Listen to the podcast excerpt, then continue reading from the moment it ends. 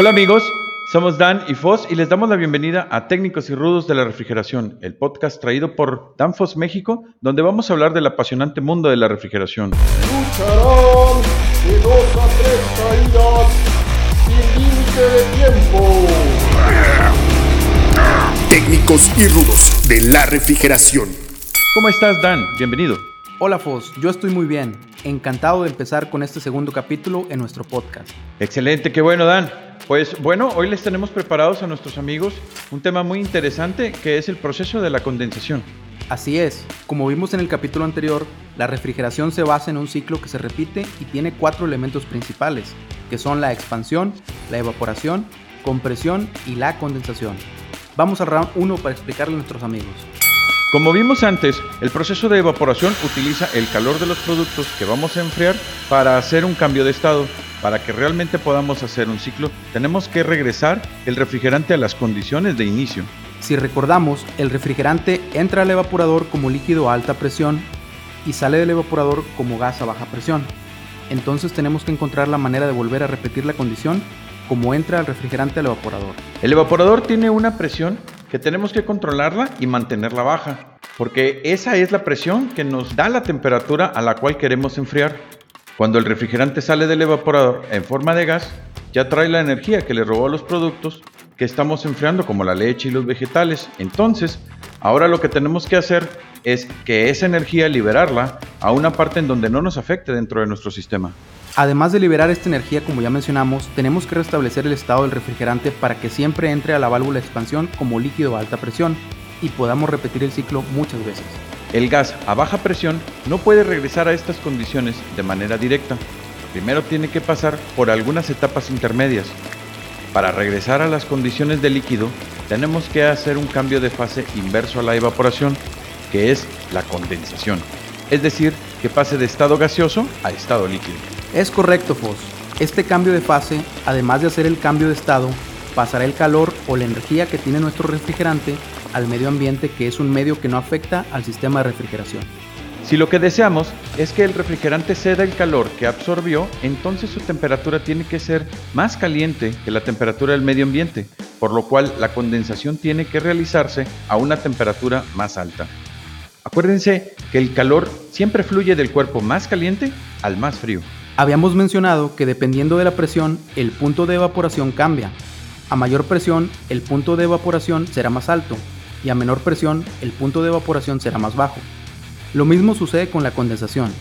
La condensación ocurrirá a temperaturas más altas si la presión es alta y bajas si la presión es baja. Por lo cual, si lo que deseamos es condensar a una temperatura más alta que la temperatura ambiente, la condensación tiene que ocurrir a la presión suficientemente alta para que asegure una condensación ideal.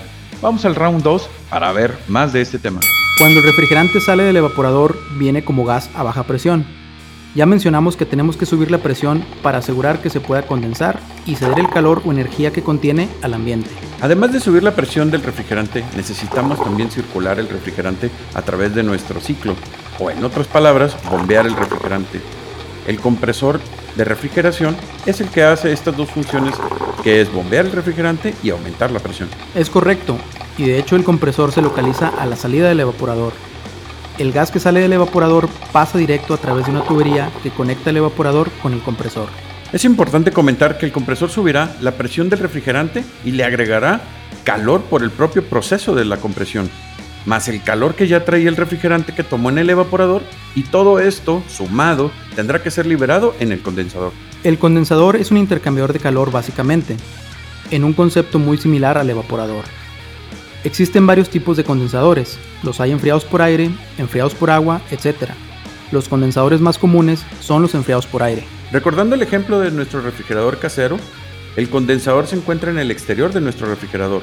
En algunos refrigeradores el condensador es un serpentín normalmente de color negro que se encuentra caliente. En refrigeradores más modernos ya se encuentra oculto. Ah, caray. Entonces, en el caso de los refrigeradores antiguos, ¿quieres decir que estamos calentando el aire de nuestra cocina con nuestro refrigerador? Sí, de hecho es correcto, los refrigeradores liberan el calor en el entorno que los rodea. Sin embargo, como has de notar, es casi imperceptible. A menos de que le pongas la mano directamente, no lo notarías. Aunque dependiendo del tamaño del equipo, es el calor liberado en el condensador es más notable. Ah, ok.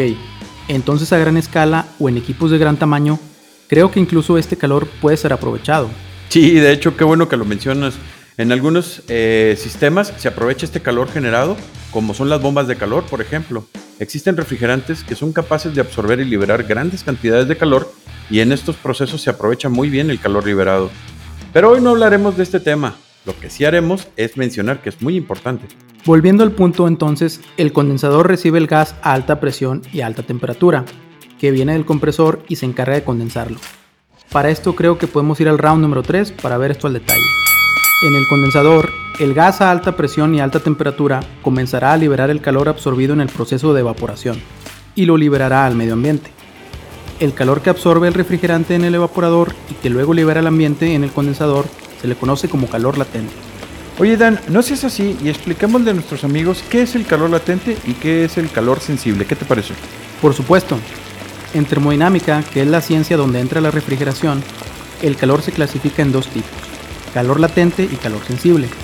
Calor sensible es el calor que tú agregas a un fluido y produce incremento de temperatura, y calor latente es el calor que agregas que no produce incremento de temperatura, pero el fluido utiliza para cambiar de estado. Usando el ejemplo de cuando calientas agua para prepararte un café o un tecito, cuando tú agregas calor y aumenta la temperatura es calor sensible. Luego, el agua cuando alcance una temperatura de 100 grados comenzará a hervir. En un instante seguiremos agregando calor, pero no se incrementará la temperatura. Esto es porque este calor es usado por el agua para llevar a cabo el cambio de estado. Este es el calor latente. Oye, qué buena explicación, Dan. La verdad es que tú no me fallas, caray. Entonces el refrigerante, al recorrer el serpentín, liberará el calor latente al aire que pasa a través del condensador. Ahora, recordemos que la temperatura y la presión correspondientes están definidas por el compresor y la, por la temperatura ambiente. Es por eso que a una temperatura ambiente alta tendremos temperaturas y presiones de condensación altas y bajas cuando la temperatura ambiente sea baja. El condensador que tenemos en nuestro refrigerador doméstico es un condensador estático, o en otras palabras, no tiene aire que entre de manera forzada. Los condensadores más comunes son enfriados por aire de manera forzada, es decir, cuentan con ventiladores que forzarán al aire a pasar a través de los serpentines, como por ejemplo en una unidad condensadora o en un chiller enfriado por aire. Con estos ventiladores es posible tener un condensador de tamaño reducido, con una buena eficiencia obviamente. Además de que el condensador puede llegar a operar a temperaturas ambientes más altas, regulando la velocidad de estos ventiladores o bien encendiendo y apagando los mismos. Es posible controlar la presión a la que ocurre la condensación, pero eso lo veremos más adelante. En resumen, a la salida del condensador tendremos líquido a alta presión, el cual pasará al elemento de expansión como es la válvula de expansión o tubo capilar, y ahí reducirá su presión manteniendo su estado en forma de líquido, para entrar al evaporador y repetir el ciclo, así como lo vimos en el capítulo anterior. Oye Dan, hablando del condensador, me acordé de una rudeza muy común en los sistemas de refrigeración. ¿Qué te parece si la recordamos? Y es que en ocasiones el condensador está muy sucio si el condensador es el que se encarga de liberar el calor, es muy importante que siempre se encuentre lo más limpio posible. Así, este proceso se llevará a cabo de manera más eficiente. Uy, así es, Fos. Esa rudeza pasa muy seguido. Es como una llave cavernaria a tu sistema de refrigeración. Un condensador sucio baja la eficiencia de tu sistema de refrigeración y puede ser equivalente a operar el condensador sin ventiladores o como si trabajara a una temperatura ambiente más alta, y eso se resume a altas presiones y problemas en el sistema. Es correcto. Mejor apliquemos la técnica de siempre tener limpio los condensadores y considerar visitas de mantenimiento y que estos se encuentren en áreas libres y con buena circulación de aire. Muy buena recomendación, Foss. Bueno, volviendo al tema, como hemos visto, el refrigerante absorbe calor en el evaporador y sale como gas a baja presión. Después pasa de gas a baja presión a gas a alta presión en el compresor. Y continuando con el ciclo, el condensador pasará de gas a alta presión a líquido a alta presión y luego el elemento de expansión pasará de líquido a alta presión a líquido a baja presión. Amigos, recuerden que aunque parezca un trabalenguas, la refrigeración es una mezcla de presiones, temperaturas y cambios de estado. Y es así como se completa el ciclo virtuoso de la refrigeración. Hablando de ciclos, yo cuando termino de comer me da mucho sueño, pero cuando me despierto me da bastante hambre. Eso no es un ciclo virtuoso, A eso se le llama gula y flojera. Bueno, ya para resumir, en la refrigeración se aprovechan las presiones y los cambios de estado de líquido a vapor. Bueno, Fos, qué bien que lo pongas así. En los siguientes capítulos veremos más a detalle los otros elementos del ciclo. Pero el tiempo por hoy se nos terminó. Antes de despedirnos, recordemos a nuestros amigos que este es el segundo capítulo de una serie de podcasts traídos por Danfos México y recordarles que si quieren saber más de los conceptos que discutimos aquí, pueden contactarnos para que nuestros ingenieros de ventas o de aplicaciones les puedan resolver sus dudas al respecto. Estén al pendiente de los siguientes capítulos y contáctenos a través de nuestras redes sociales, en YouTube, Instagram, Facebook, LinkedIn o envíenos sus comentarios al correo sac.mexico.danfos.com. Hasta la próxima, Fos. Hasta la próxima, amigos. Lucharán de dos a tres caídas sin de tiempo. Técnicos y rudos de la refrigeración.